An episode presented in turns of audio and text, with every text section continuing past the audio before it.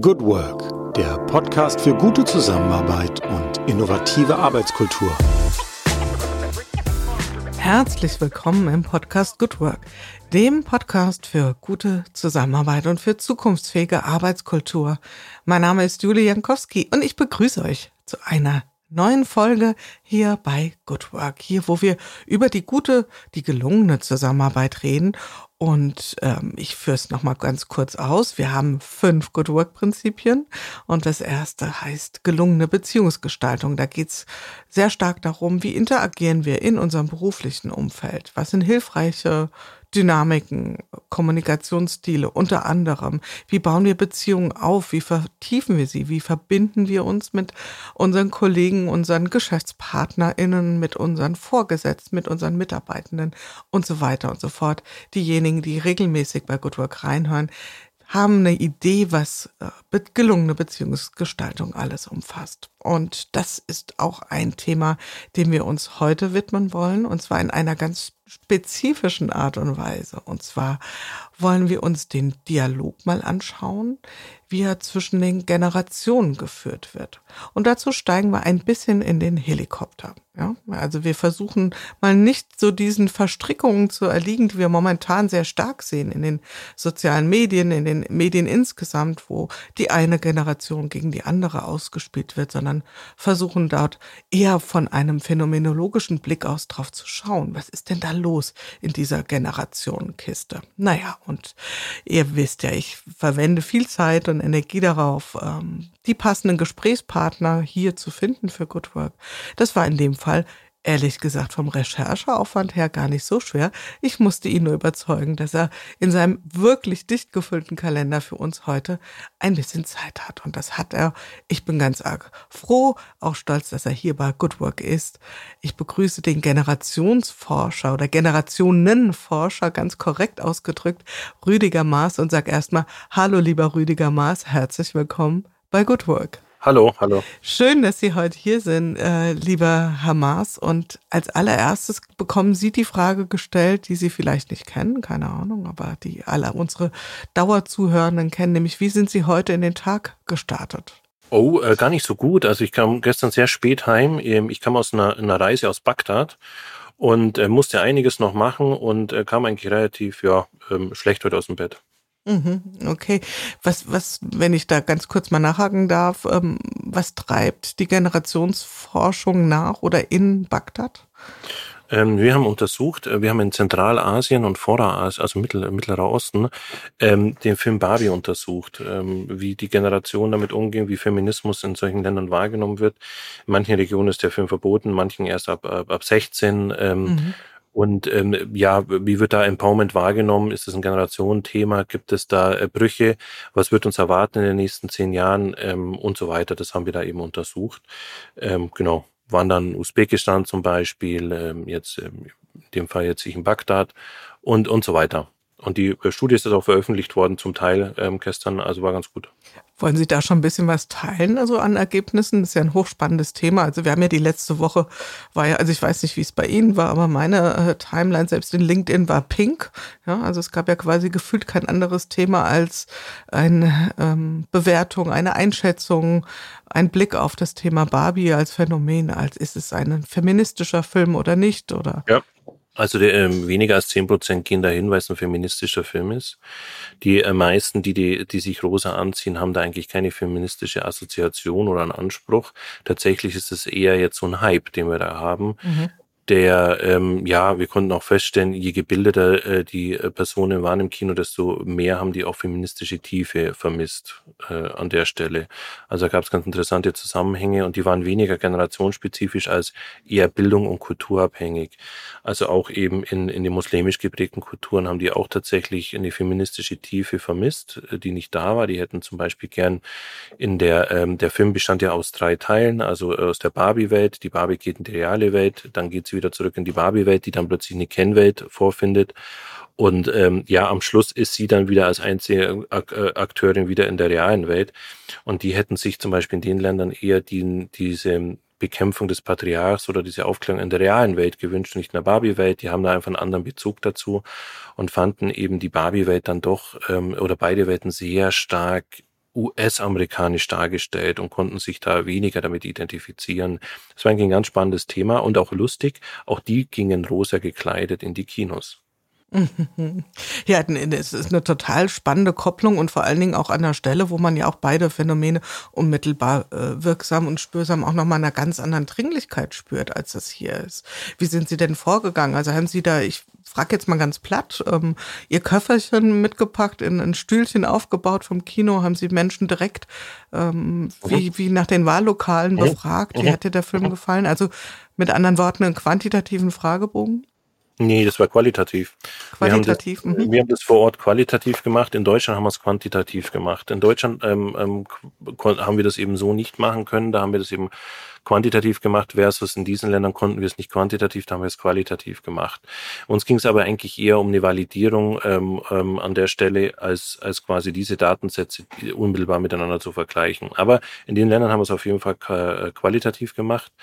Ähm, wir wollten eher wissen, was für Menschen gehen da rein, wie sind die, wie sind die vor dem Film, nach dem Film. Das hat uns eigentlich eher interessiert, wie wird das Ganze da eben aufgenommen, um da einen größeren Blick zu haben, ja. Also jetzt haben Sie die, den, den Köder ausgeworfen, Sie werden es mir nachsehen. Da muss ich natürlich noch mal ein bisschen nachhaken. Keine Angst, wir kommen äh, gleich noch zu unserem ursprünglichen Thema. War das Thema, was haben Sie so erlebt an Stimmung? Sie haben ja schon einen Insight geteilt, dass also die feministische Tiefe vermisst wurde. Ja, aber in welcher Stimmung, Verfasstheit waren die Menschen dort? Also das, das Interessante ist, ja, die, die, die feministische Tiefe, also wenn man so will, ähm, ja, ein gewisser intellektueller Anspruch haben die vermisst. Und das Spannende war, dass in dem Film ja auch nur Leute gegangen sind, die eher akademisch gebildet waren. Während bei uns in, in Deutschland das eher viel breiter war, viel breiter aufgestellt war und eher das, das, das nicht an, an solchen ähm, ja, akademischen Werte oder irgend sowas gebunden war. Und deswegen haben wir in Deutschland eben insgesamt ein anderes Publikum gehabt. Und deswegen ist es auch schwer, das erstmal zu vergleichen. Uns hat es mhm. nur eigentlich nicht der Vergleich interessiert, sondern ähm, was wird uns erwarten in den nächsten Jahren aus solchen Ländern, was wird uns bei uns erwarten, das hat uns eigentlich eher interessiert, diese Trends. Und wir wollten wissen, ob da äh, solche Filme wie Barbie etwas anstoßen können, reflektiert hat und so weiter. Aber diese Menschen sind tatsächlich dort rein mit einer Vorstellung davon und die wurde mhm. eben nicht so ganz erfüllt. So kann man es vielleicht erklären. Ja. Während bei uns eher die Leute rein sind, um einfach Spaß zu haben. Und Sich das lustig, unterhalten lustig, zu lassen, ja? Genau, genau, genau. Eher, mhm. ja, genau, eher Entertainment, eher Hollywood und nicht äh, Harvard, sagen wir mal so. Ja, ja, auch mit, mit so einem gewissen Twinkling Eye, so habe ich es zumindest wahrgenommen. Ich äh, bekenne, ich habe den Film noch nicht gesehen, habe sehr unterschiedliche ähm, Rückmeldungen bekommen und ähm, ich finde das spannend, was Sie sagen. Also, dass gerade da eine ganz andere Zielgruppe sozusagen sich adressiert gefühlt hat und dass es eben ähm, auf einen gewissen vorbereiteten Grund gefallen ist. Also, dass man da nicht so sagt, ich kenne die Puppe und schaue mir mal den Film an, sondern ich habe hier schon eine, einen gewissen Anspruch, auch eine Erwartungshaltung gegenüber den Inhalten, die transportiert wurden. Ist es ähm, ein Stück weit auch angstbesetzt? In den Film reinzugehen? Also ist das ein Bekenntnis, äh, wo sich die nee. Menschen vielleicht auch schwer tun oder ein Befreiungsakt oder was muss man sich vorstellen? Nee, nee, nee. Nee, also ähm, ähm in den Ländern hätten die sich einfach die Auflösung der realen Welt gewünscht als Handlungskonzept, als mhm. Handlung Maxime. Die hatten ja, ich kann es jetzt mal runterfassen, die hatten eine Vorstellung, wie Feminismus funktioniert, wie das so da ist, ähm, gehen in den Film und hatten keinen Mehrwert also es kam nicht, okay, jetzt weiß ich mehr, jetzt kann ich was machen. Während äh, bei uns ähm, die Leute da reingehen, um Spaß zu haben, lustige Szenen zu sehen, sich äh, pink anzuziehen und die, den Anspruch da erst gar nicht hatten. Und da gab es vielleicht für den einen oder anderen, der sich mit dem Thematik noch nie beschäftigt hat, vielleicht mal so eine Reflexionsnote on top, aber mehr auch nicht. Also da waren tatsächlich Unterschiede, äh, Unterschiede da. Man darf nicht vergessen, dass in solchen Ländern der Film ja auch ein bisschen versetzt kommt, also ein paar Wochen später. Das heißt, er ist schon medial auf äh, Social Media, wird da schon sehr viel drüber geschrieben. Dann ähm, ähm, findet er, ja, auch, auch die Übersetzung ist ja dann auch immer ganz wichtig. Ähm, zum Beispiel in Usbekistan war jetzt auf Russisch, ähm, wo wir ihn angeschaut haben. Ähm, das ist schon nochmal was anderes, wie jetzt, äh, wenn man auf Englisch anschaut. Also all diese Dinge, die, die, die darf man nicht vergessen, die, die spielen dann noch mit rein. Das heißt, das konnten ja auch nur Menschen jetzt anschauen, die per se dann auch diese Sprache beherrschen und so weiter. Mhm. Die Altersfreigabe war unterschiedlich. Äh, die war jetzt zum Beispiel in Usbekistan 16 Jahre, bei uns waren sie sechs Jahre oder mhm. dass das eine andere Stellung hat. Ja, eine andere, ja, ein anderer Zugang, vielleicht liberaler hier auch oder ja, ganz andere Assoziation. Ich glaube, was ich noch ergänzen würde, aber wir wollen jetzt auch nicht dem, dem Thema Barbie allzu großen Raum geben, ist, dass, ähm, also so habe ich es erlebt, dieses Eintauchen in die eigene Kindheit nochmal. Ja, also ganz viele BesucherInnen ähm, haben ja damit auch nochmal so ein bisschen ihre Kindheit durchlebt und haben gesagt, ja, ähm, also für mich war Barbie wichtig oder eben nicht. Ja, also auch wie das wurde, das vielleicht auch in der Familie diskutiert, ist das ein adäquates äh, Spielzeug oder nicht? Und äh, da ist ja die Frage, inwieweit das in diesen Ländern überhaupt relevant ist oder ob es da eine Vorerfahrung gab oder ob das eher medial übertragen war aus den anderen Ländern. Man gesagt hat, ah, jetzt kommt hier sowas ganz Spannendes äh, aus dem Ausland rübergeschwappt, ja, was irgendwie. Ja, ja, aber die haben schon auch Barbies. Also die, mhm. das, ähm, die haben auch schon Zugang zu solchen Dingen. Das ist schon ein Thema, aber selbstverständlich einen anderen Stellenwert wie bei uns. Mhm. Okay, gut. Die Dinge hängen miteinander zusammen und ich sag mal so als Psychologe mutmaßlich sind das auch äh, Phänomene, die Sie gemeinschaftlich oder zusammenhängend auch beobachten. Ihr Fokus ist ähm, die Generationenforschung. Also ich glaube Generationenforschung, nicht Generationsforschung, oder? Mhm. Wenn es ganz korrekt ist, genau. Ja, auf Deutsch ja, ne? genau. Ja. Die Forschung der Generationen, Generationenforschung, ja. Generationenforschung, genau. Sie haben ein eigenes Institut, dessen Gründer und Vorstand Sie sind. Und äh, vielleicht nehmen Sie uns mal äh, so ganz naiv mit an die Hand und sagen mal, was macht ein Generationenforscher? Ich habe eine Fantasie, vielleicht ist sie sogar ein bisschen konkreter und Sie können uns die bestimmt äh, also gut uns, vermitteln. Uns interessiert immer wieder, äh, wo gibt es tatsächlich äh, Generationenunterschiede? Also wo gibt es diese, wo findet dieses Konstrukt Generation überhaupt eine ähm, Daseinsberechtigung und wo eben nicht? Das untersuchen wir. Ähm, es wird ja bei vielen, vielen ähm, Untersuchungen immer ganz oft vermischt. Da wird immer alt mit jung vermischt, anstatt Generationen. Also viele, es gibt jetzt wieder eine Umfrage, da hat an das Institut mich gefragt, was ich davon äh, halte. Da hat man einfach junge Menschen und alte Menschen befragt und hat die einfach dann in Generationen eingeteilt. So äh, platt ist es natürlich nicht. Also Sie müssen immer wieder belegen, gibt es eine Generation? Wenn ja, ähm, ist es auch sta statisch stabil? Das heißt also, haben diese Menschen dann in zehn Jahren immer noch diese Einstellung oder ist es eher ein Alterseffekt, der sich halt dann einfach ab, abnutzt? Wenn immer mit 16 ähm, hat er halt so, mit 18 ist er so, dann mit 28 nochmal anders, mit 30 nochmal, dann hat es überhaupt nichts mit äh, Generation zu tun und es wird oft verwechselt. Mhm. Das ist ja im Moment eine sehr aktuelle Diskussion und wir kommen auch gleich nochmal zu so Begrifflichkeiten, die ja in Ihrem Umfeld auch häufig fallen und vielleicht auch nicht dem einen dem anderen allzu geläufig sind oder beziehungsweise äh, konkret begrifflich gefasst werden. Wie ist das im Moment? Werden Sie nicht vor jedes Mikrofon, jede Kamera gezerrt rund um das Thema, weil die Diskussionen um Gen Z beispielsweise, Gen Z, wie auch immer Sie es aussprechen, sind ja wahnsinnig intensiv und ich sag mal so auch nicht gerade unemotional. Also von daher könnte ich mir vorstellen, dass da ein, ein forscherischer Blick, eine nüchterne, eine, eine Versachlichung durchaus auch angefragt wird. Ja, genau. Also das beste Beispiel ist ja der, Workshop, äh, der Podcast hier. Ja, ja.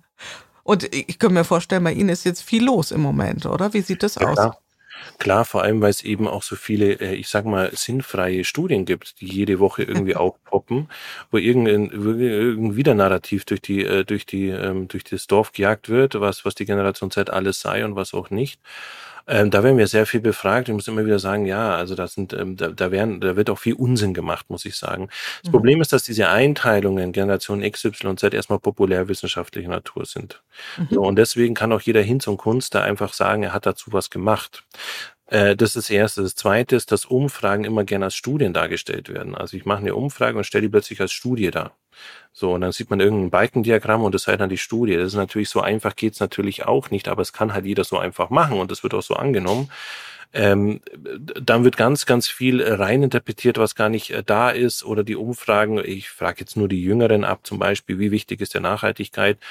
Äh, und habe gar keinen Vergleich. Ähm, zum Beispiel ist jetzt das ein gesamtgesellschaftlicher Wert der Nachhaltigkeit, aber wenn ich nur die Jüngeren befrage, kriege ich auch nur die Antwort der Jüngeren und sage, ja. ja, die Jüngeren stehen auf Nachhaltigkeit. Ja, komisch. Wenn ich es mit den Älteren vergleiche, sind die viel weniger nachhaltig. Aber wenn ich diese Relation nicht habe, dann, dann spare ich das auch aus und dann ist die Antwort ja auch nur die halbe Wahrheit und, und so weiter. Also ähm, da wird eben viel Quatsch gemacht, wollte ich damit äh, sagen. Und das verunsichert natürlich äh, Leute, die einen sagen, die sind so, morgen sind die so. Das Witzige war, äh, Generation Z sei politisch. Sei politischer, die anderen sagen, die seien unpolitisch. Und dann schauen wir uns die Studienlage an und kriegen raus, die haben das politische Konzept gar nicht angepasst. Die einen meinten, weil sie nicht die WM anschauen, sind sie politisch. Die anderen, weil sie sich vegan ernähren und die anderen, weil ich nicht in eine Partei eintrete. Das sind, da zwei, das sind ja völlig unterschiedliche äh, Ansprüche und Konstrukte. Und dass sich auch insgesamt politische Konstrukte sehr stark gewandelt haben, dass die Parteien gar nicht mehr vergleichbar sind, wie es noch vor 20 Jahren war, dass auch die Parteien mittlerweile die ganzen Spektren abbilden und so weiter. Das ist nicht so einfach vergleichbar und deswegen kann ich das erstmal so pauschal nicht machen. Ich müsste ja nur schauen, wie viele Leute an der Wahlurne äh, sich bewegen und da sehe ich überhaupt keinen Unterschied. Also von mhm. dem her waren diese Studien von vornherein sinnfrei, wenn ich ja jetzt hier auf Quantität gehe und so weiter und so weiter und so fort. Also ein, ein Stück weit ist ähm, die Hörerschaft von Good Work weiß, dass ich habe ja auch viele Jahre in der Empirie ein bisschen verbracht sozusagen, nicht in der Tiefe, wie Sie das jetzt schildern. Von daher muss ich mir innerlich ein bisschen auf die Finger hauen, da nicht immer zu tief und zu nerdig nachzufragen. Nicht, dass wir die Menschen abhängen, die äh, sagen, oh, das interessiert mich jetzt in dem Detail gerade, aber äh, nicht. Und dennoch würde ich sagen, also es hört sich an, es wird viel geschlampt was ja auch kein neues Phänomen wird. Ähm, und ich das weiß nicht, Thema also ich, ich würde sogar noch so weit denken, ich glaube, die meisten ist gar nicht bewusst, dass sie schlampen. Ich ah, glaube, die okay, meisten ist gar nicht bewusst, dass sie das gar nicht okay. messen können, was sie jetzt mhm. messen. Äh, das ist so, wie wenn ich sage, ja, ich messe gerade den, den Anstieg der Störche und vergleiche den mit dem Anstieg der äh, Geburten. Der Kinder. Mhm. Ja, der Kinder und, und sage, ja, da gibt es einen super Zusammenhang, äh, der ist einfach da und ich kann das immer wieder belegen. Ähm, so, und ich, mir kommt es so vor, dass den Leuten gar nicht bewusst ist, dass der Storch gar nicht die Kinder mhm. bringt. So gehen die mit den Generationenthemen um. Ja, das glaube ich auch. Also Kausalität und Korrelation, da sind wir ja schon fast im höheren Alphabet, ähm, wird ja sehr oft durcheinander gebracht, beziehungsweise Scheinkorrelation Korrelation, Zusammenhänge hergestellt, die gar nicht faktisch existieren. Und ähm, bevor wir aber auf so eine auf so eine Forschungsdebatte eingehen, glaube ich, dass wir jetzt einfach mal so ein bisschen was auch, ich sag mal, Fleisch an den Knochen bringen müssen. Ähm, es gibt ja diesen schönen, ich versuche es nochmal hier zusammenzufassen. Also ich habe ein Zitat, das kennen Sie garantiert. Also ich lese es mal vor. Die Jugend liebt heutzutage den Luxus. Sie hat schlechte Manieren, verachtet die Autorität, hat keinen Respekt vor den älteren Leuten und schwatzt, wo sie arbeiten sollte. Die jungen Leute stehen nicht mehr auf, wenn Ältere das Zimmer betreten. Sie widersprechen ihren Eltern, schwadronieren in der Gesellschaft, verschlingen bei Tisch die Süßspeisen, legen die Beine übereinander und tyrannisieren ihre Lehrer. Kommt Ihnen das bekannt vor? Äh, ja, ja, also Sokrates wird es zugeschrieben. Ganz genau, ähm, es wird ihm zugeschrieben. Es ist auch egal, ob es wirklich jemand gesagt hat. Und nee, weil Sokrates hat selber nie was niedergeschrieben. Das war sein Schüler Platon. Und ähm, wir wissen auch gar nicht, ob, ob der überhaupt so existiert hat, wenn Platon alles niedergeschrieben hat. Das Lustige ist aber, dass Platons Schüler Aristoteles das Gleiche wieder gemacht hat und mhm. so weiter. Ähm, ja, aber man muss jetzt dazu sagen, dass Sokrates tatsächlich eine ähnliche Lebenswirklichkeit wieder vorgefunden hat wie Platon. Und äh, heute ist es was anderes. Wenn ich als Lehrer heute mit 40, 50 vor der Klasse stehe, haben die eine ganz andere Lebenswirklichkeit. Das heißt, wenn ich da irgendwo was bemängel, dann ist das schon gar nicht mehr vergleichbar. Das ist ein Riesenunterschied. Und das müssen wir auch sehen, dass wir einen so enormen technischen Einfluss haben, dass es gar nicht mehr so einfach vergleichbar ist so dass wir einen sehr starken Kulturwandel eben haben. Und ich denke, der Twist könnte ja auch sein, und der wird ja auch oft gegangen, dass man sagt, ach, guck mal, die reden über die Gen Y oder Gen Z oder über die aktuell jeweils jüngste Generation. Wir sind ja schon wieder noch jünger. Und Fakt ist, das ist ja erstmal vielleicht auch ein Phänomen, das sich grundsätzlich wiederholt, ja, wenn Menschen vorangeschrittenen Alters auf jüngere Generationen schauen. Würden Sie sagen, das ist ein Stück weit bei der Gen Z auch so, dass wir Nein. die, nein? Nein, gar nicht.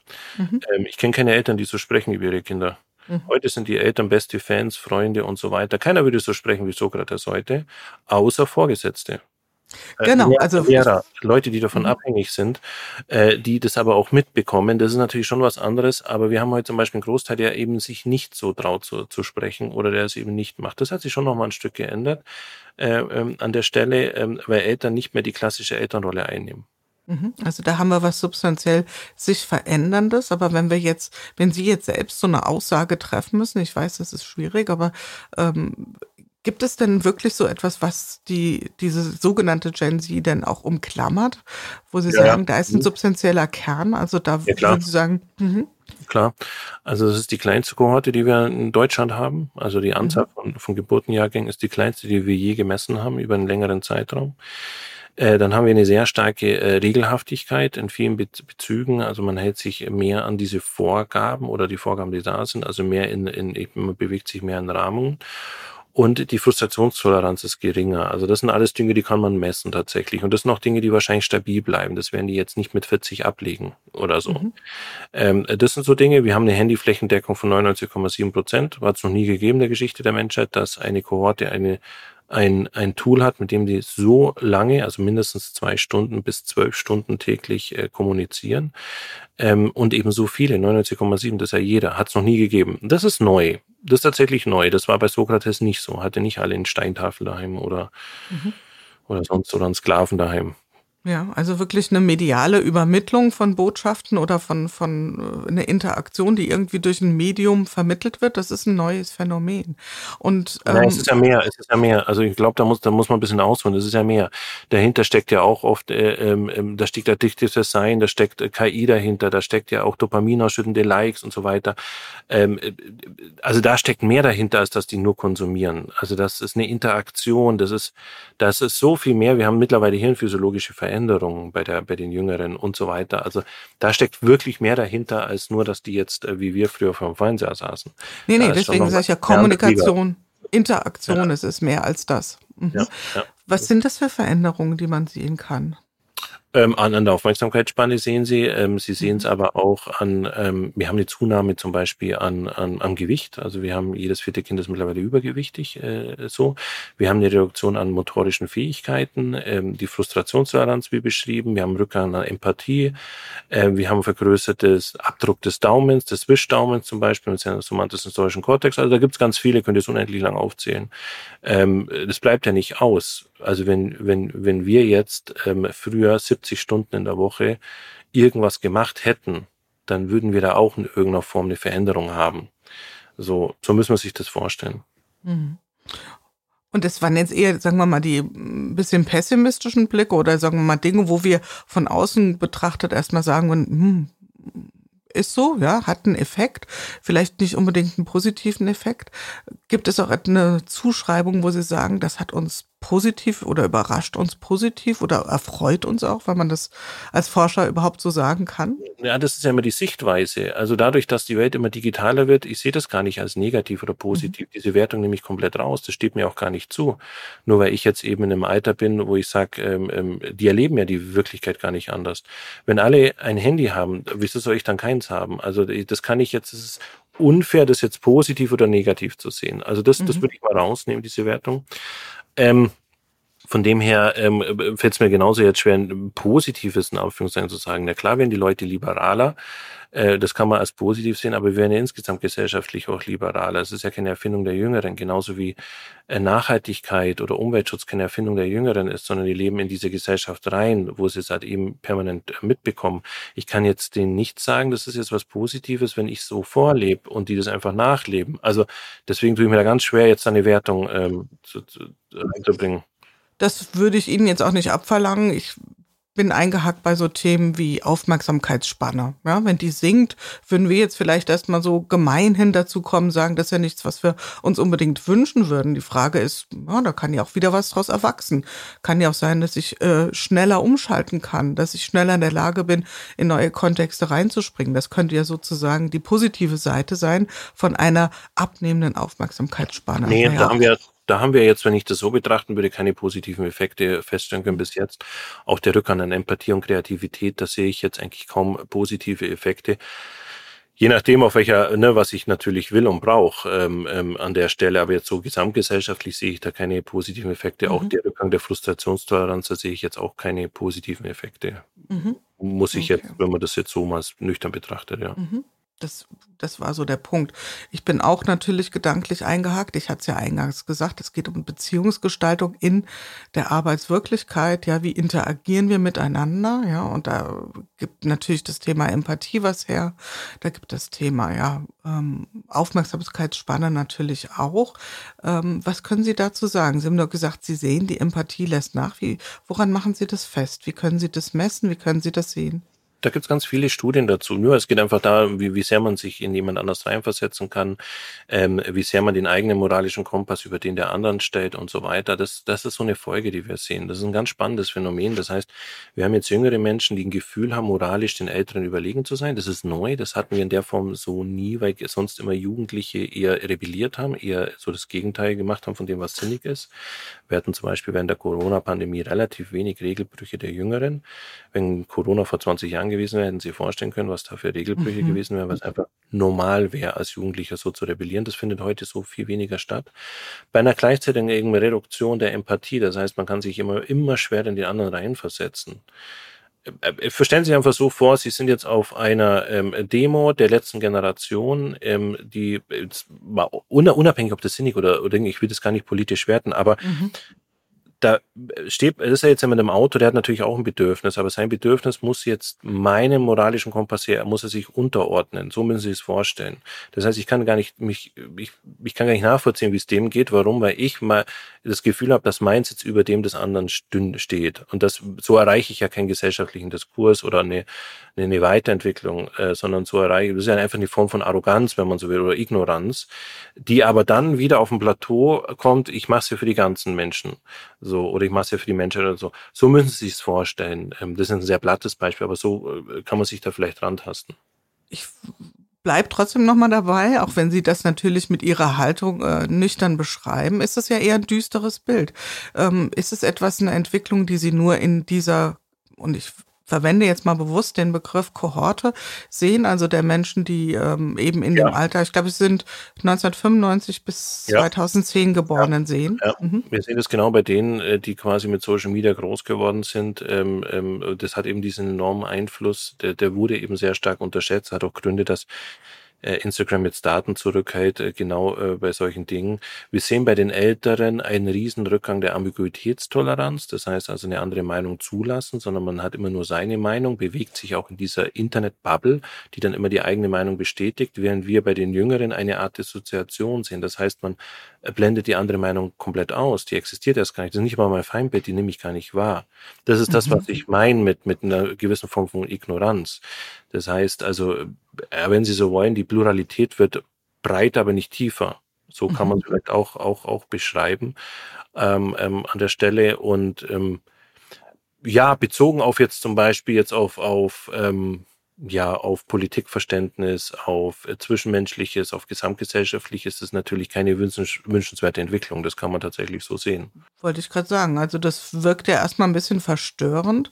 Also das heißt, Ältere, was, was würden Sie da ansetzen? Also diese Ambigu Ambiguitätstoleranz, die schwindende, äh, dieses Aushalten von Ambivalenzen, ja, genau. dieses Widersprüchlichkeiten, zu sagen, es ist einerseits, andererseits. Ähm ja, auch mal eine andere Meinung zulassen und dann vielleicht mhm. Conclusio gehen. Wir hatten bei Corona nur Befürworter und Gegner. Wir hatten bei der Flüchtlingsbewegung nur Befürworter und Gegner. Wir hatten relativ wenig, die dann den Dialog gesucht haben. Und so haben wir permanent Themen, die die Eltern immer besetzen als Befürworter und Gegner. Und das wird immer schlimmer. Mhm.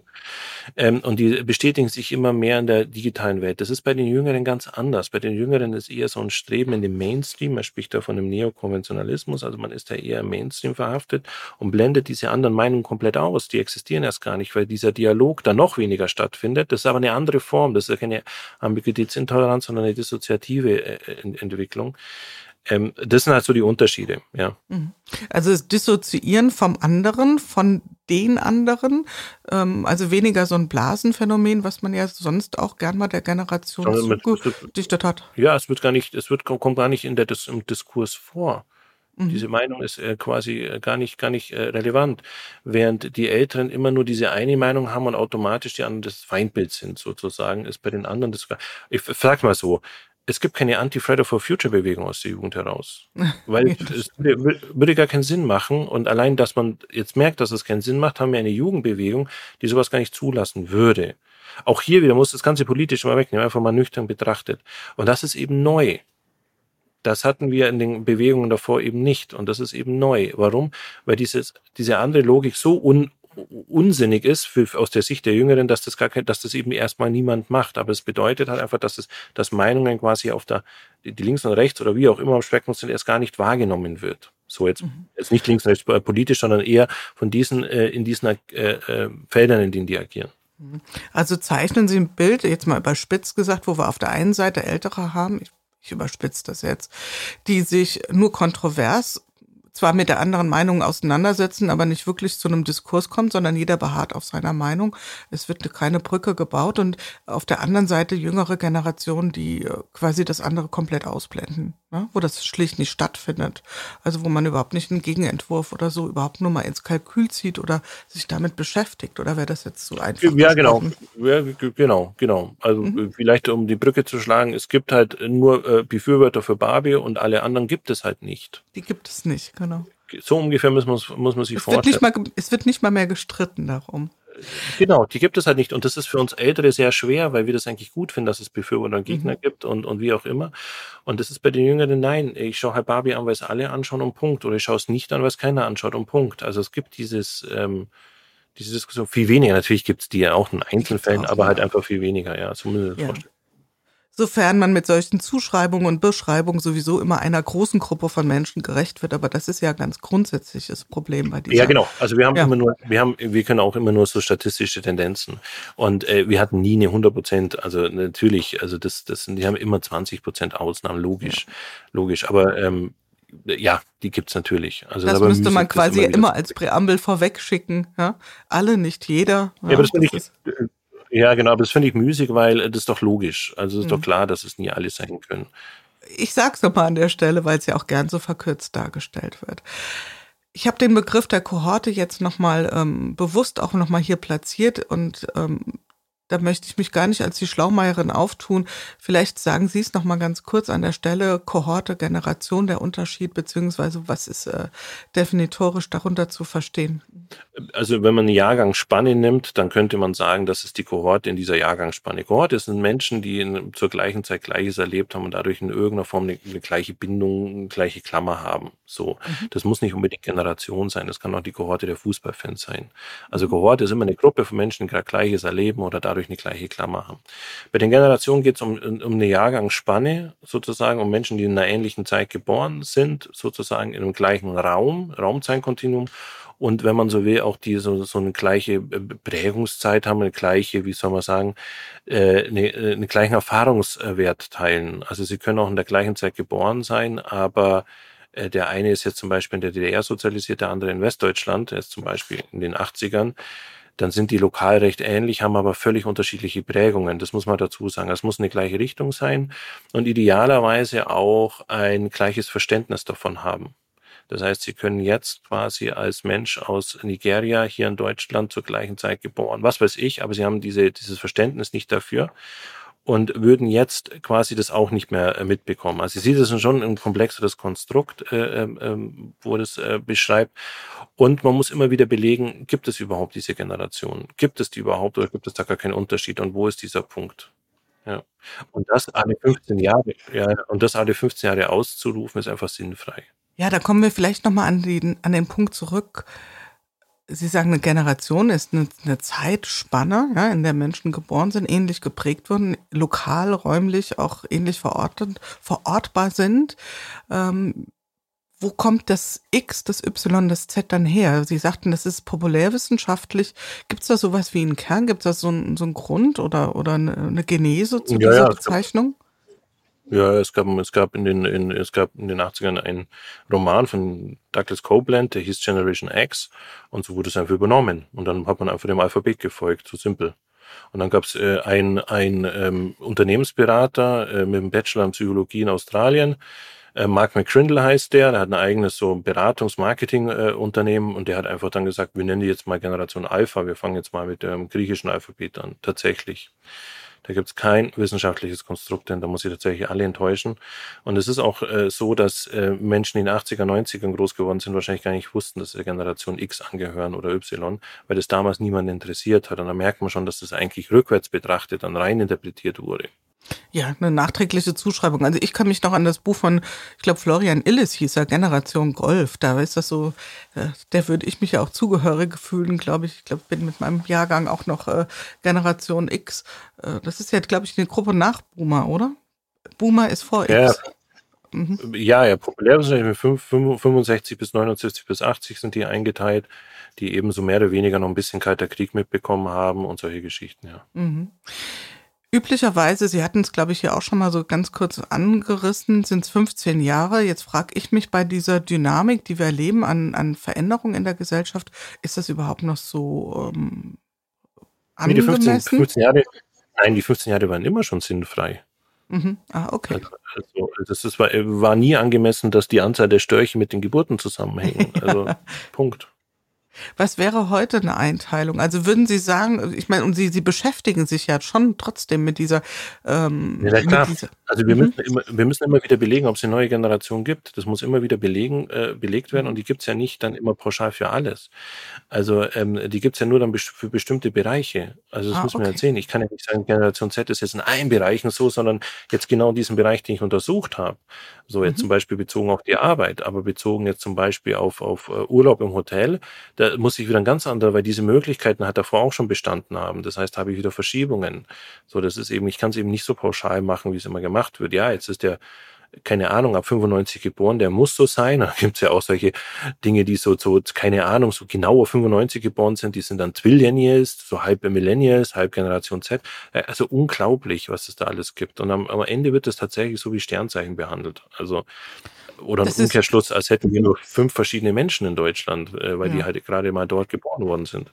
Ja, das ist ja eine entsetzliche Simplifizierung und dieses Übergeneralisieren, was Sie beschreiben, das erlebe ich tatsächlich ja auch. Also, dass man versucht, Zuschreibungen zu einer Generation, die man macht, auf sämtliche Lebensbereiche zu übertragen oder von einem vielleicht beobachtbaren Phänomen auf alle anderen Lebensbereiche übertragen. Aber kommen wir doch mal ganz konkret. Wir sind ja hier bei Good Work auch bei der Arbeitswelt und ich denke, da haben Sie ja auch Erkleckliches zu untersucht was bleibt als Substanz? Sie haben ein paar physiologische Veränderungen und auch ein paar, im Verhalten ein paar Veränderungen schon aufgezeigt.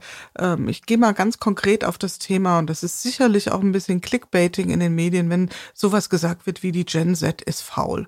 Äh, ich glaube, da braucht man nicht lang drüber nachdenken, dass das so in der Form sicherlich nicht haltbar ist. Aber was begegnet Ihnen? Was, was, was, was, Entschuldigung, ich habe es akustisch nicht, nicht verstanden. Die Generation Z ist was? Gen Z sei faul. Faul, also ja, ist ja. faul arbeitsscheu, vermeidet die Arbeit. Ja, also habe ich jetzt ja. gerade ganz aktuell unheimlich viel Diskussionen zu gesehen, ähm, was ja schon ganz, ganz klar ist, um was es da geht, dass das ein Clickbait ist. Nur die Frage ist, ähm, finden Sie etwas zur ist Arbeit? Ist das wirklich so klar?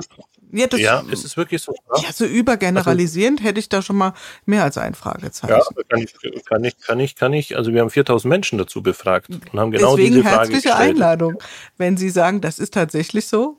Naja, also wir haben gefragt, ist die Generation Z faul, arbeitsarm und handysüchtig, ja, so als pauschal äh, Antworten. Mhm. Und da haben etwa 90 Prozent der Bundesbürger zugestimmt. Holla die Waldfee, plötzlich haben wir keine Ambiguitätstoleranz gegenstimmen. 90 Prozent ist sehr viel. Gehen wir da mal in die Tiefe, haben nur etwa 24 bis 27, je nach Prozent, äh, äh, nach Gegend, der Generation Z dem widersprochen. Das ist spannend. Das heißt, die sehen genau. sich selbst zum Teil so, dort? Jetzt, Genau, und jetzt, jetzt sagen alle, oh, das ist aber übergeneralisiert. Ja, komischerweise sehen die sich da selber. Ja, das Spannende ist bei so einem Konstrukt wie faul, ab wann bin ich denn fleißig? Oder wann bin mhm. ich denn nicht mehr faul? Und da sieht man dann schnell, ah, pass mal auf, hier fehlt der Referenzpunkt. Wenn ich aber die ganze Zeit in den Medien höre, ich bin faul, übernehme ich das.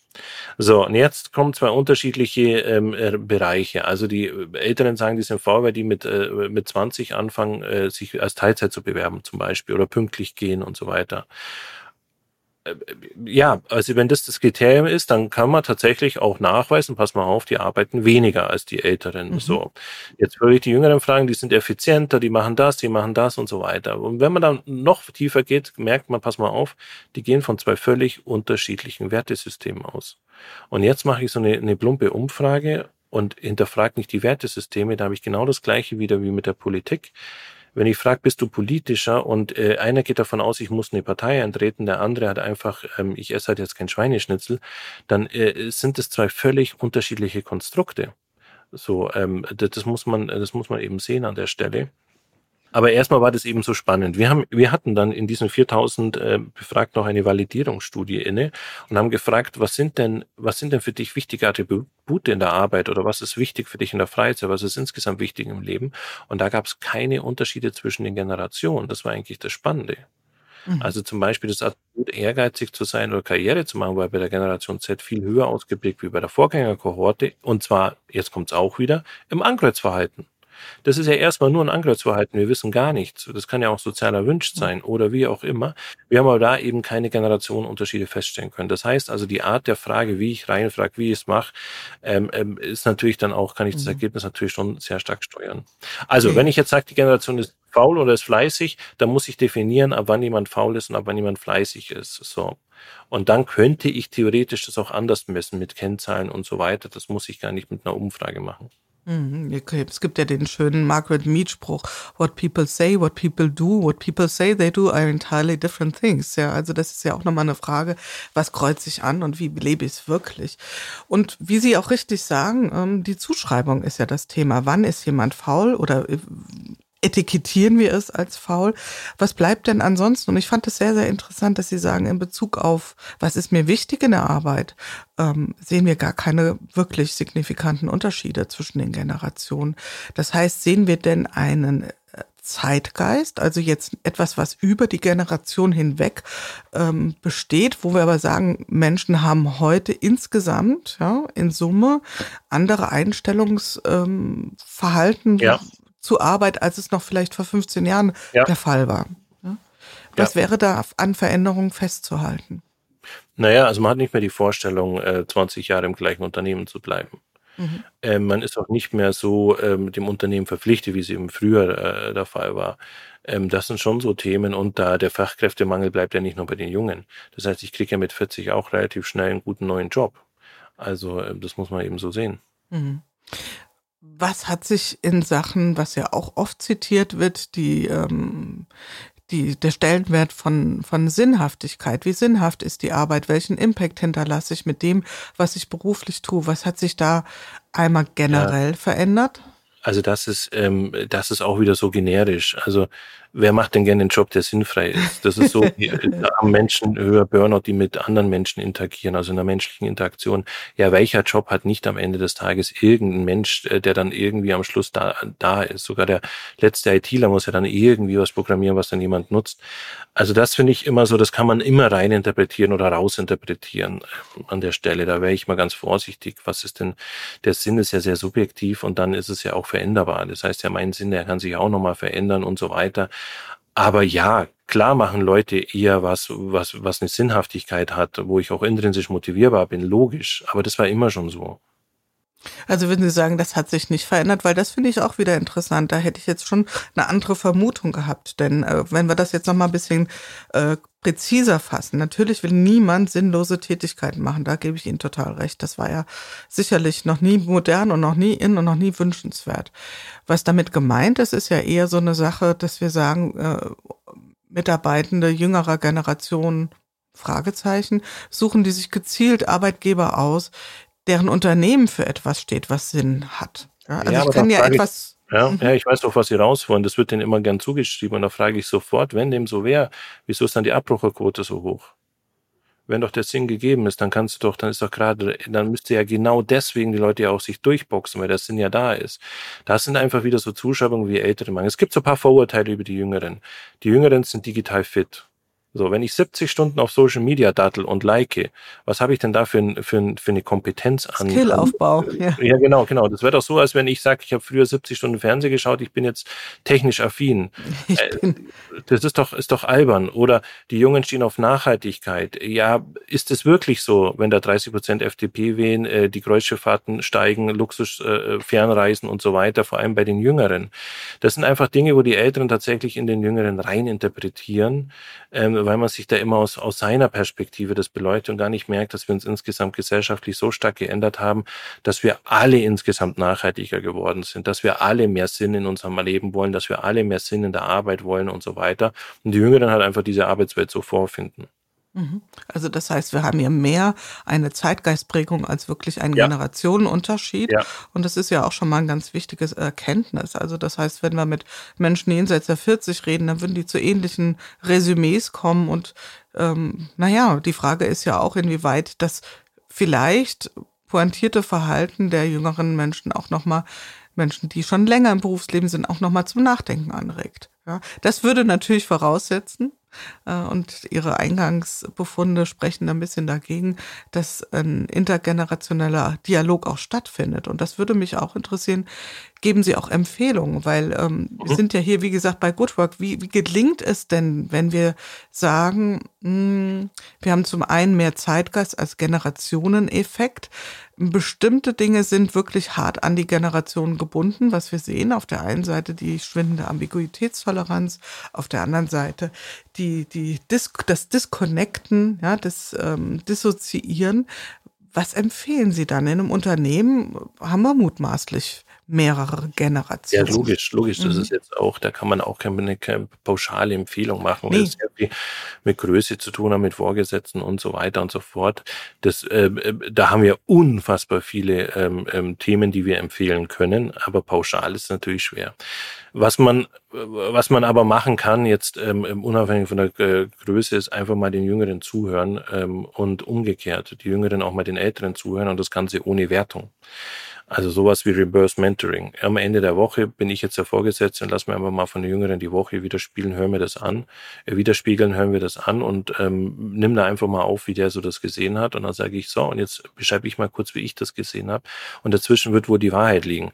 Aber dass wir halt einfach äh, mal lernen, ohne Wertung mal zuzuhören einander, ich glaube, dann haben wir schon ganz viel gewonnen. Hm. Also ich kenne einige Unternehmen, die das auch durchaus machen. Mir fällt jetzt gerade eins ein, das benennt das dann auch als Generation Theater, ja, also die wirklich bewussten Dialog zwischen den Generationen auch herstellen, wo die eine äh, Gruppe die andere befragt und auch wirklich, wie Sie sagen, auch mal zuhört und auch mal so ein bisschen anhand von Musik, von Filmen, was hat mich geprägt, was hat mich beeinflusst. Haben Sie Erklärungsmodelle? Würden Sie sagen, Social Media ähm, ist ein wichtiger Treiber für diese für die Unterschiede, die Sie finden, oder ist ja, das jetzt auch wieder zu verkürzt? Nee, weil wir haben ja diese ho hohe Nutzungsdauer. Also während der Corona-Pandemie 70 Stunden, teilweise ist jetzt so 60, 62 Stunden im Durchschnitt, in der Wochendurchschnitt. Das ist schon, äh, das ist ja mehr, als die Leute arbeiten. Äh, und das ist die Zeit, wo die Jungen auf Social Media verbringen. Ähm, natürlich hat das eine Prägung, das bleibt doch nicht prägungsfrei.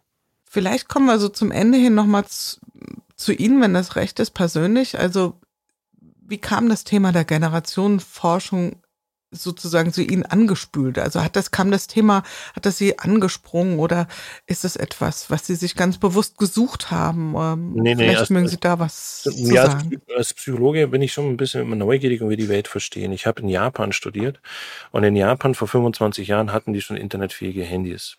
Und das hatten wir nicht. Ich hatte so ein Monochrom-Handy, äh, wo ich stolz war, dass es vibrieren konnte. So, ähm, Genau. Aber es hatten die in Japan eben schon. Ich kam da an, gefühlt kam ich aus dem Mittelalter, kam da in, diesen, äh, in dem Land an. Und der erste Gedanke war Zombieland. Alle starrten auch so auf ihr Handy und liefen so gebeugt durch, durch Tokio. Keiner sprach miteinander, aber es war irgendwie übers Handy alles möglich. Das war so eine Faszination in allen Richtungen. Und ich glaube, man muss kein Zukunftsforscher sein, um zu wissen, dass das auch irgendwann bei uns ankommt. Oder an, so, so war es ja dann auch. Und dann wusste ich, wenn das so kommt, dann wird das unterschiedliche Menschen ähm, einfach äh, bringen, mit, mit sich bringen. Die einen, die halt einfach gar nicht mehr lernen, auf Menschen zuzugehen, die sie nicht kennen, ähm, Leute anzusprechen. Es war klar, dass auch Beziehungen dann übers Handy quasi gefunden werden und so weiter, weil ich das eben in Japan auch alles so erleben durfte. Und das wollte ich untersuchen. Deswegen hatte ich auch einen großen Vorsprung zu allen anderen, die jetzt aufs Plateau kommen, habe ich ja das jetzt quasi schon seit zehn Jahren äh, äh, untersucht. Und das hat sich jetzt auch alles so bestätigt an der Stelle. Und es kam immer mehr Unternehmen auf mich zu. Ich bin ja Unternehmensberater vom Ursprung, ne, bin ich. Und äh, kam immer mehr Unternehmen auf mich zu und sagen, verstehen die Jüngeren nicht mehr. Und dann fing ich an, äh, mir die Daten ähm, zu, ähm, zu analysieren, die es da so gab. Und es gab eigentlich überhaupt keine verwertbaren Daten, weil die eben relativ viele Fehler gemacht haben, auch statistische äh, Fehler, aber auch psychologische Fehler, Alpha-Fehler und so weiter. Und dachte mir, das können wir besser machen, habe ein eigenes Institut gegründet ursprünglich, um zu belegen, dass das mit den Generationen so nicht stimmt ähm, ähm, an der Stelle, konnten aber feststellen, dass es dann doch Eigenschaften gibt, die bei der Generation Z sehr gut zutreffen, die bei allen anderen Generationen nicht zutreffen. Also wir haben so ein paar Brüche, die sind aber nicht nach diesen 15 Jahreseinschnitten zu sehen, sondern die sind eben ganz mhm. anders äh, ähm, ähm, ähm, zu deuten ähm, oder zu ähm, an, an Zeitpunkten auszumachen. Können Sie da was zu sagen? Also Sie haben ja schon ein paar, haben wir ja, glaube ich, schon benannt, aber ich glaube, das ist auch so inhaltlich was, was Menschen interessiert jetzt. Naja, also wenn ich mal die Anzahl nehme der Geburtengruppe, ja, also wie viele, dann habe ich nach dem Zweiten Weltkrieg, nach dem, ähm, direkt nach dem Zweiten Weltkrieg einen enormen Anstieg gehabt an Geburten, der hielt ungefähr bis 69 an. Wenn ich jetzt in die Populärwissenschaft reinschaue, dann geht die Generation der Babyboomer von 1950 bis 65 und das ist erstmal falsch, weil der Geburtenboom 69 so vorbei war. Also müsste ich theoretisch diese vier Jahre mitnehmen. Wenn ich dann das Gegenteil mache und sage, schaue ich mir die kleinste Kohorte an, dann sehen wir, dass das, dass die Einteilung 95 bis 2010 auch nicht ganz stimmt, sondern dass die auch andere äh, Zeiten hatte, weil da eben die, die Generation Z unter 1,3 Kinder pro, pro Familie einfach eine andere Zeitspanne war und so weiter. Wenn ich die Einführung der Digitalisierung nehme, die Einführung des Smartphones, die Einführung von flächendeckenden Social-Media-Nutzungen, dann sind das immer wieder andere, ähm, andere Einheiten, die muss ich immer mit berücksichtigen, wenn ich jetzt zum Beispiel das als Grundlage nehme, um da Konstrukte oder Unterschiedlichkeiten äh, zu messen. Wir kommen vielleicht noch mal ganz kurz auf das Thema auch zurück. Ähm jede Generation, ja, oder sagen wir mal, ja, jede neue Kulturtechnik bringt ja bestimmte Skills mit sich, lässt aber auch vielleicht bestimmte Skills verblassen, ja, weil sie einfach nicht mehr so häufig abgefragt werden.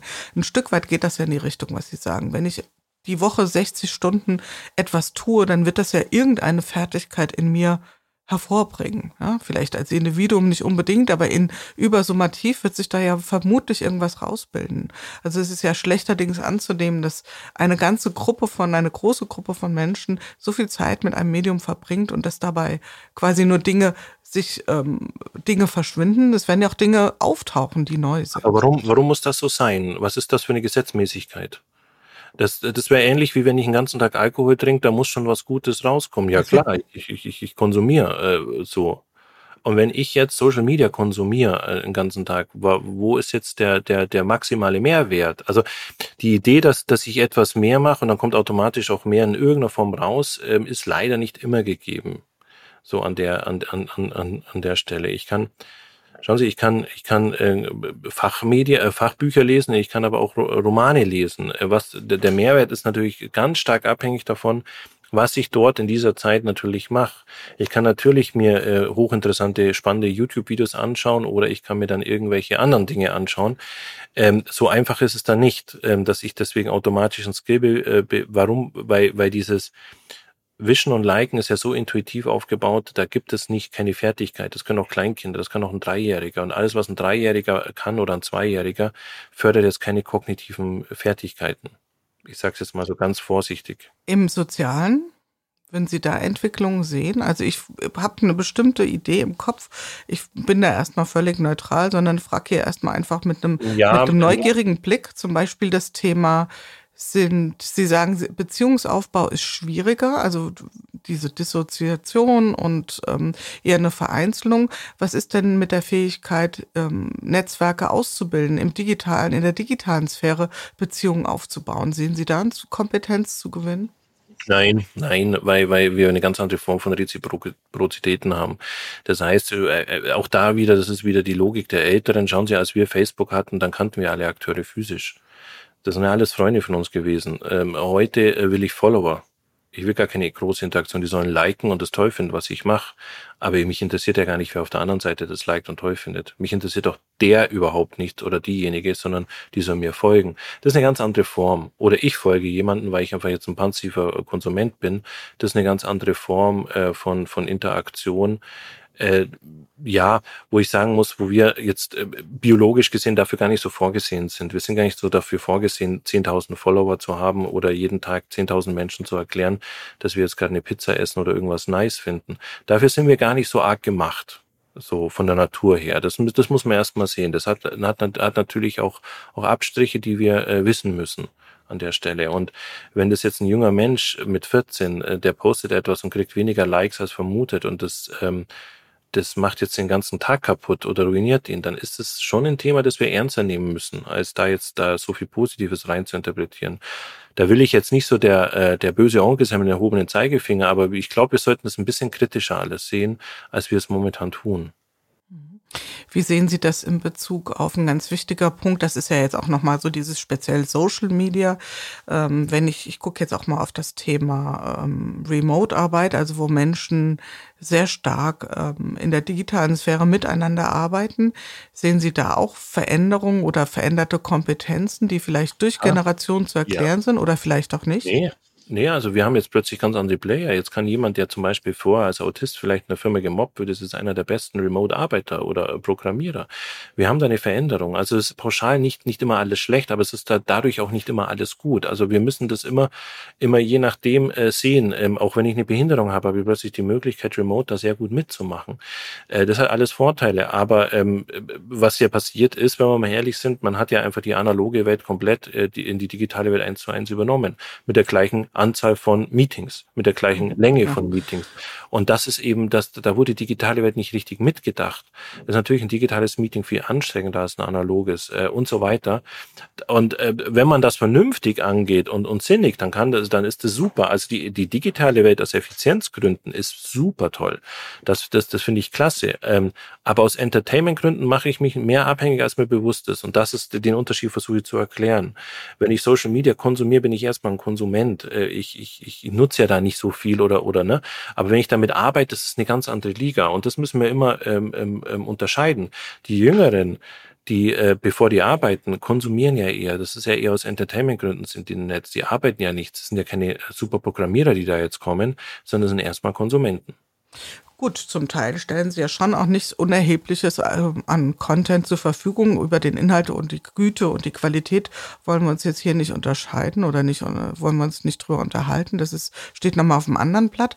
Aber man könnte ja schon durchaus auch gucken, so drauf gucken und sagen, die arbeiten ja schon da. Ja, also die stellen was zur Verfügung, die produzieren was, wie auch immer. Wie, wie gesagt, wir wollen jetzt nicht über die Qualität reden. Ähm, das ist ja, könnte ja eine Vorerfahrung sein.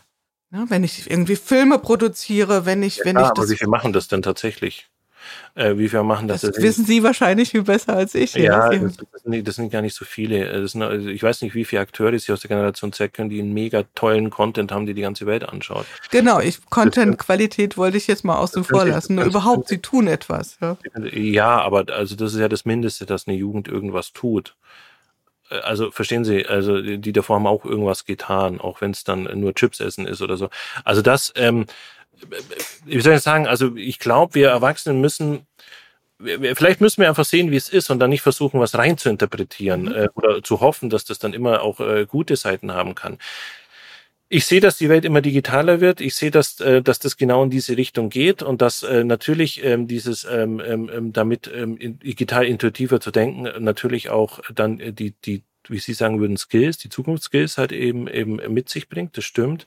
Aber es macht auch eine gewisse Abhängigkeit. Ich gebe ja viele Daten preis. Ich, ich, ähm, ich lasse mich bespielen. Das heißt, ich bespiele ja eigentlich viel weniger. Ich bin ja eher der Konsument. Und das sollte man schon nochmal berücksichtigen. Das heißt, da werden jetzt keine jungen Menschen kommen, die Top-Programmierer sind, weil die den ganzen Tag auf Social Media waren. Ja, das die, ist verkürzt. Die, die, Genau, die jetzt super hier Pivot-Tabellen, was weiß ich, was erstellen können, äh, tolle Statistiken, Grafiken können, weil die den ganzen Tag auf TikTok sind. So leicht ist es dann halt doch nicht. Was würden Sie jetzt, oder nicht nur würden, was raten, oder Rat ist immer schwer, aber ich sag's trotzdem mal, was raten Sie Unternehmen, die jetzt ganz aktuell sich auch mit der Frage beschäftigen, wie können wir in einer Remote-Zeit auch etwas für unsere Arbeitskultur tun. Das ist ja auch schlicht und ergreifend das Thema von Good Work. Was können wir dafür tun, wenn wir diese Veränderung sehen, in den Generationen, aber auch übergreifend als Phänomen? Ja, das, das ist, äh, kann man jetzt auch nicht so einfach sagen, weil wenn ich jetzt zum Beispiel in einer Firma anfange und ich bin von vornherein remote, dann sind mir die Arbeitskollegen alle austauschbar, weil der Arbeitsort austauschbar, ich bin zu Hause. Und zu Hause, es gibt so eine Daily Hassel-Verschiebung. Zu Hause habe ich natürlich ganz andere ähm, ähm, ja, Mikrostressoren wie jetzt in der Arbeit. Klar, ich muss nicht mehr in die Arbeit fahren, ich bin zu Hause, aber zu Hause ist ja immer eine Grauzone, weil ich ja immer einen Teil Privatleben dort habe und so weiter. Ähm, Also da, da gibt es Firmen, die tatsächlich äh, sehr erfolgreich mit Feierabendbier digital irgendwas geschafft haben. Es gibt Firmen, die sagen, der letzte Unsinn, das geht gar nicht. Das ist schon sehr stark von der Gruppe abhängig, von, von der Art, wie die das machen, äh, von ganz, ganz vielen Faktoren. Wir haben festgestellt während der Corona-Pandemie, dass die Leute es unglaublich toll fanden, digital sich einfach mal auszutauschen. Äh, das würde heute jetzt keiner toll finden, weil die sagen, komm, lass uns jetzt wieder physisch treffen und so weiter. Da, da muss man immer wieder, immer wieder neu kalibrieren, immer wieder neu haben. Da werden sie jetzt nichts haben, was für immer, immer zählt. Man kann auch manchmal Meetings digital machen, dann sollte man sie wieder äh, analog machen. Das muss jeder für sich äh, in seiner Gruppe dann quasi schauen. Ich glaube aber nicht, dass es ein Pauschalrezept für alle gibt, das ähm, jetzt die nächsten Jahre anhält. Das, das glaube ich definitiv auch nicht. Das wäre auch sicherlich nicht die Aussage hier an der Stelle. Aber ist ja gut, wenn Sie schon mal einen Blick drauf werfen.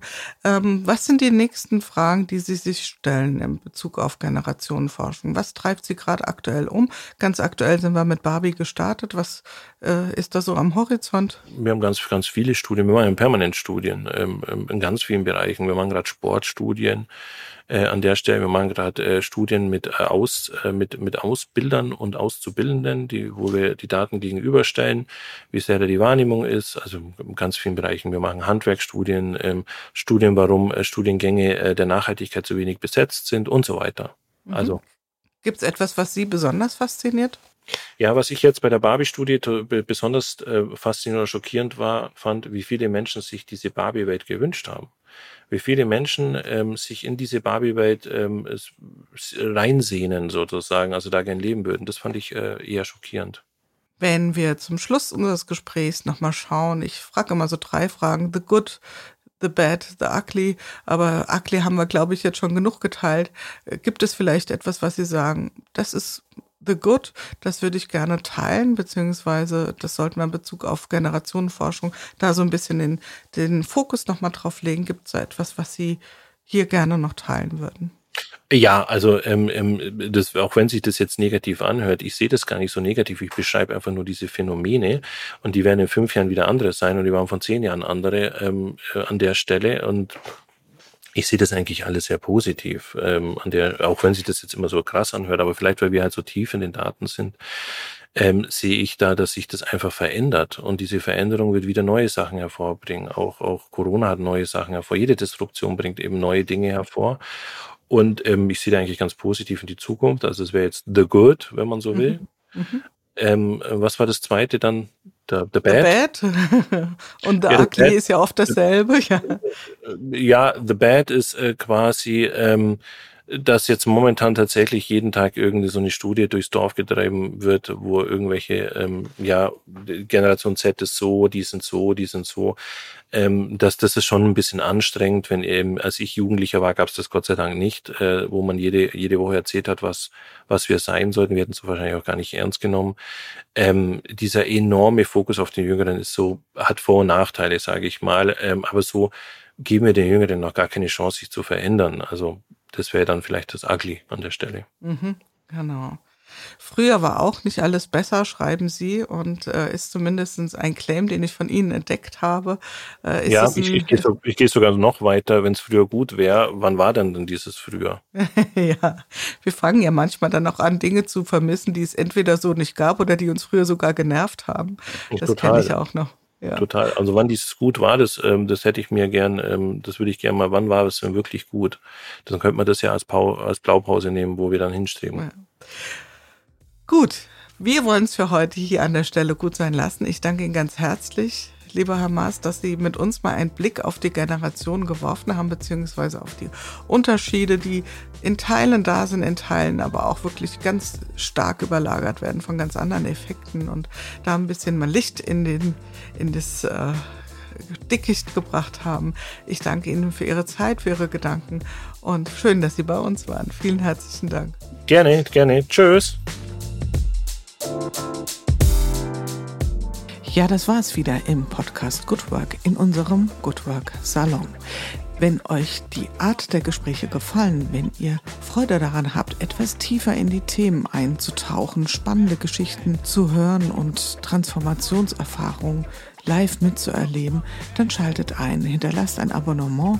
Ihr findet den Podcast überall dort, wo man üblicherweise Podcast findet. Das heißt bei Apple, bei Spotify, seit kürzerer Zeit auch bei YouTube. Ich freue mich auf jeden Fall, wenn ihr wieder einschaltet und freue mich auch über Nachrichten auf allen möglichen Kanälen von euch. Und bis dahin, passt gut auf euch auf. Eure Jule Jankowski.